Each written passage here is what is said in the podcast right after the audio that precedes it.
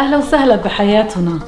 حياتنا هي أصلا كلمة عربية. أنت بتعرف شو معناتها حياتنا. أنا قررت أخذ الاسم لمحلي حياتنا لأنه كل واحد مسؤول عن حياته. أنا اسمي خلود ظاهر عراقي. أنا دكتورة بعلم الطاقة وصار لي 12 سنة فاتحة محل حياتنا محل الأعشاب وعندي عيادة وبعالج بطب البديل وبالطاقة. هون بحياتنا بتلاقي أعشاب من غير أي مواد حافظة. كل إشي ربنا عطانا إياه. طبيعي بتلاقيه بحياتنا. إحنا الأعشاب بنعبيهم بكيس ورق عشان يضل الطبيعة موجودة. البلاستيك بأثر على حياتنا. لشو الواحد مش بس بأثر على حياتنا هو بأثر كمان على البيئة. بحياتنا بتلاقي كل الأعشاب بأكياس فلت انت فيك تاخذ الكمية اللي بدك إياها أو فيك تجيب معك برتبان ولا علبة وإن إحنا بنعبي لك الأعشاب بقلبها عشان كل ما انتبهنا على البيئة تاعتنا كل ما بتصير الحياة أحلى. لكل داء في دواء كل عشبة. ربنا أعطانا إياها في إلى طاقة معينة وفي يعني إلى مفعول معين بالجسم. المشكلة بس إنه الواحد بس يجي يكون مريض ما بنفع إنه بعد ما يعني كل التراكمات يعني بجسمه وماخذ antibiotics وماخذ يعني علاج كورتيزون وما مخلي هرمون بجسمه يعني خرب ال system الطبيعي اللي الله خلقه خرب بالجسم. يعني صعب إنه عشبه يعني تنفع تعطي مفعول لأنه العشبه كتير خفيفة يعني العلاج مع الأعشاب كتير كتير خفيف. بطول كمان شوي العلاج مش من كوباية شاي أما أنا بشرب مرميه من عم بشرب بابونج من عم بشرب ينسوب بس ما عم بنفعني. ما عم بنفع لأنه في بالجسم تراكمات وفي شغلات بالجسم لازم تنضف بالأول. فإذا بتيجي أنت تاخذ عشبه المفعولة يمكن أول فترة يعني آه، تمشتغل ضدك ومش معك.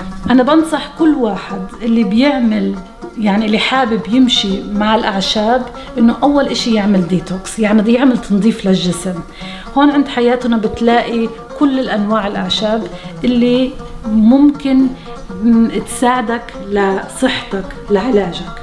عند حياتنا بتلاقي أعشاب وبتلاقي أنواع الشاي شاي أخضر شاي أسود شاي أبيض شاي ملون. بتلاقي بهارات لأنه في كثير ناس تيجي لعنا مش بس لأنه هي مريضة. يعني أنت ما لازم تنظر لحتى تكون مريض لحتى تيجي لعند حياتنا. هو أصلا يعني كل ما واحد انتبه على حاله عشان ما يمرض لازم يكون علاج يبلش وين؟ وين؟ بمطبخ كل ما كان مطبخك مليان بالبهارات وبالأعشاب اللي الله تانا إياها كل ما صحتك بإذن الله بتكون أحسن. عند حياتنا بتلاقي البهارات فلت. أنت بتجيب كمان البرتبان إذا بدك بنعبي لك إياه. بالبهارات اللي بدك إياها كلياتها بدون مواد حافظة وهي بتفرق فرق كبير من البهارات اللي بتشتريها بالسوق. يعني في بهارات إنه أنت بتشتريها بالسوق بتستعملها للطبيخ ما بتعطي مفعول العلاجي اللي أنت بتعوزه. كمان بتلاقي زيوت طبيعية. الزيوت يعني ما فيها مواد حافظة ما فيها ألوان. كل إشي اللي بيستعمله للجسم كمان تقدر تشربه. يعني كل الأعشاب الزيوت اللي هون معمولة من الأعشاب طبيعية فيك تشربها وتدهنها لجسمك. كل يوم فيك تيجي عند حياتهم بين الساعة 9 للساعة 6 إحنا كل يوم فاتحين وتأخذ استشارة وتشتري الأغراض اللي أنت بحاجة لها. وإذا أنت عم تدور على حل أو علاج نهائي والأعشاب هاي كلياتها ما ساعدتك لأنك صرت مجرب كتير إحنا فاتحين عيادة صار لي 12 سنة فاتحة العيادة بالغشة كمان هون مش بعيدة عن المحل الأعشاب. هذا بده موعد بتيجي بتاخذ موعد فيك تيجي لهون على المحل تاخذ موعد أو على التليفون تاخذ موعد. وأنا بشتغل ب bio scan هذا bio scan بيعمل check up للجسم كلياته وبشوف كيف الموزع الطاقات بجسمك كيف الأدوية اللي عم تاخذها إذا في شيء بأثر على الأمعاء جوا الجسم. وشو الشغلات اللي جسمك هلا بحاجة لها؟ لأنه في فرق بين إنه أنت تجرب بالأعشاب لأنه اجتك نصيحة ولا وصفة لقيتها بشي محل وجربتها. وفي فرق بين إنه أنت تعرف بالضبط أساس المشكلة. وين؟